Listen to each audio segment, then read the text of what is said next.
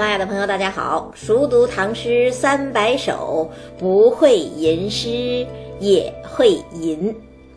今天跟大家分享白居易的《采莲曲》：灵叶迎波荷展风，荷花深处小船通。逢郎欲语低头笑，碧玉搔头落水中。在唐朝的重量级诗人里头啊，白居易称得上是心思细腻、眼光平实、生活化的程度最高。因此呢，他写宏大主题不见得最好，但是呢，写日常生活、写女性却是最出色的，塑造了好多经典的女性形象。比方说，咱们都熟悉的。春寒赐浴华清池，温泉水滑洗凝脂的杨贵妃，低眉信手续续弹，说尽心中无限事啊！这是琵琶女。还有呢，妾弄青梅凭短墙，军骑白马棒垂杨，墙头马上私奔的痴情女子，乃至。母别子，子别母，白日无光，哭声苦。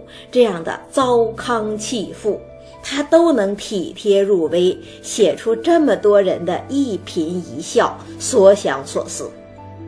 那这首《采莲曲》又怎么样呢？先看前两句：“灵叶盈波荷展风，荷花深处小船通。”你看，灵和荷都是水生植物，但是呢，无论习性还是形态都不一样。清朝人阮元不是写吗？深处种灵，浅种稻，不深不浅种荷花。这是说灵和荷它习性不同。其实两者之间更直观的区别，还不是习性不同，而是形态就不一样了。灵叶是贴在水面上的。而荷叶呢，则是被荷茎高高的举起来。那我为什么要先说这些呢？因为白居易第一句“灵叶迎波荷展风”，描述的就是这两种植物在荷塘之中高低错落的样子。夏日的荷塘，浮水的灵叶，平平的荷叶，一片上上下下、深深浅浅的绿色。非常有层次感，不错吧？是不错，可更好的地方不在这儿，更好的是什么呢？这个场景不是静态的，而是动态的。你看，它讲的是一阵清风徐来呀，水面起了波纹，灵叶不是浮在水面上吗？水波遇到灵叶，自然形成涟漪；灵叶遇到水波，自然飘飘荡荡。这就是灵叶盈波。那荷展风呢？荷茎那么纤细，荷叶又那么大，即使在无风的时候都有几分袅娜吧。那要是清风徐来呢？当然更是袅袅婷婷，摇曳随风啊。这就是灵叶迎波，荷展风。可是光有叶子哪行啊？下一句。荷花深处小船通，这就是从叶儿写到花了呀。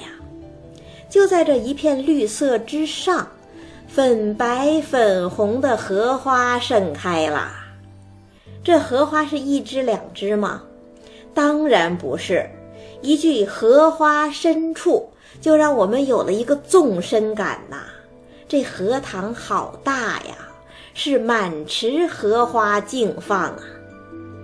忽然呢，这密密匝匝的荷叶、荷花之中就有了空隙了。原来是小船划过了，就让我们知道这荷塘里还有人在活动啊。那再回想一下，“灵叶迎波荷展风，荷花深处小船通”。先是一个广角镜头，让我们看整个荷塘。再找一个焦点，小船儿出现，由景到人了。那接着呢？后两句，逢郎欲语低头笑，碧玉搔头落水中。这两句真是神来之笔呀！荷花深处是只有一条船吗？不是，那是有很多很多船吗？也不是，它是两条小船相遇了呀。一条船上是我们熟悉的采莲女，另一条船上呢，不是别人，居然是采莲女日思夜想的心上人。这多巧啊！那看着对面过来的小伙子，采莲女的眼睛都亮了，想要说话，却又给咽了回去。怎么办呢？他把头低下去，羞涩的笑了。这是多温柔含蓄、多羞涩淳朴、多中国化的场景啊！那可能有人会说了。你之前讲崔颢的《长干行》，不是同样写年轻姑娘吗？那里头写：“君家何处住？妾住在横塘。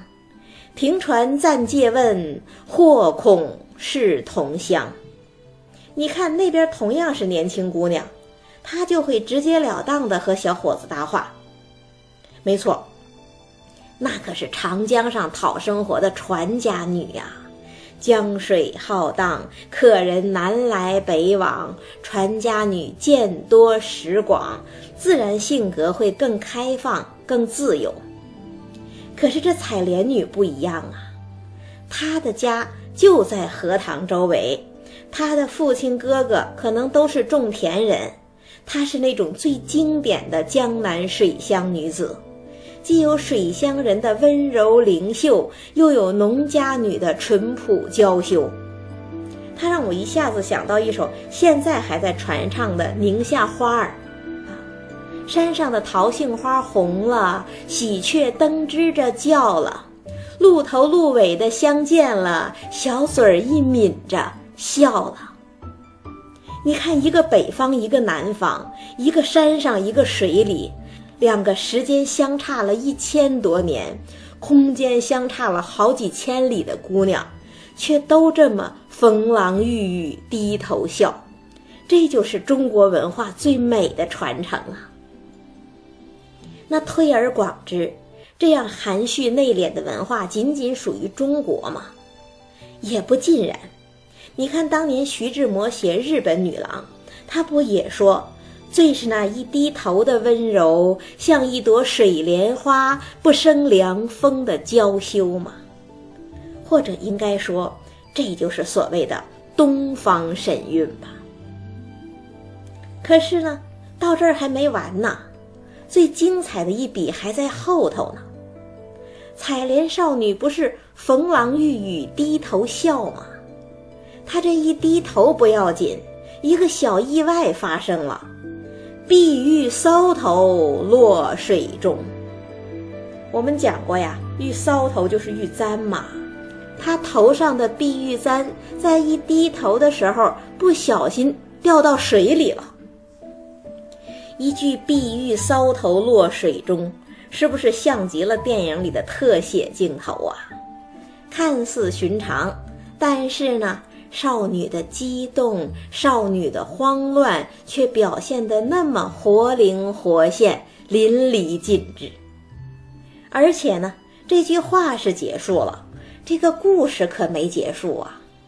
大家可以想，采莲女的碧玉搔头掉在水里了，对面划船的小伙子会怎么办呢？一定会一个猛子扎下去，替采莲女找回来吧。那若是真的找了回来，这采莲女是搭话呢，还是不搭话呢？而且小伙子会怎么给她呀？是特别憨厚的直接递给她，还是偏偏攥在手里寻找下一次见面的机会呢？白居易什么都没写，我们就尽情联想吧。比方说，有没有人会想到京剧的石玉镯呀？或者有没有人会想到《红楼梦》里贾宝玉的丫头小红丢掉，后来又被贾云捡起来的手帕子呀？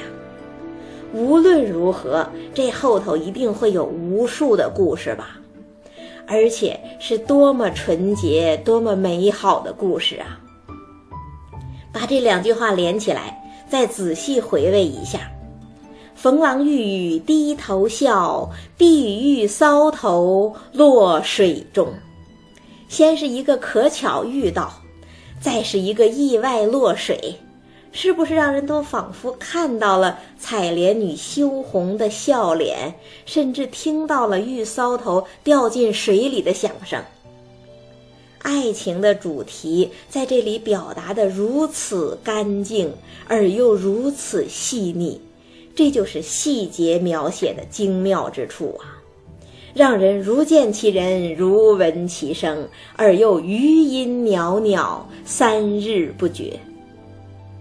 白居易在唐朝号称诗魔，他的能耐可不只是一篇长恨有风情，能够在日常生活中发现美，并且用最凝练的七言绝句表达出来，这才是他最大的魔力呀。所以呢，咱们把这三首采莲曲放在一块儿比一比，若论莲塘风景写的漂亮，自然是。荷叶罗裙一色裁，芙蓉向脸两边开，是王昌龄。若论采莲女子写的漂亮，自然是日照新妆水底明，风飘香媚空中举，是李白。但是呢，若论采莲女的神态心理写的漂亮，那他们两个就都不及白居易了。白居易是什么呀？逢郎欲语低头笑，碧玉搔头落水中。再读一遍：灵叶迎波荷展风，荷花深处小船通。逢郎欲语低头笑，碧玉搔头落水中。大概是受朱自清《荷塘月色》的影响吧。说到荷塘，我自然就想起了月色。夏天的白天是难过的，但是呢，到了夜晚，月亮洒下清辉的时候，一切就都不一样了。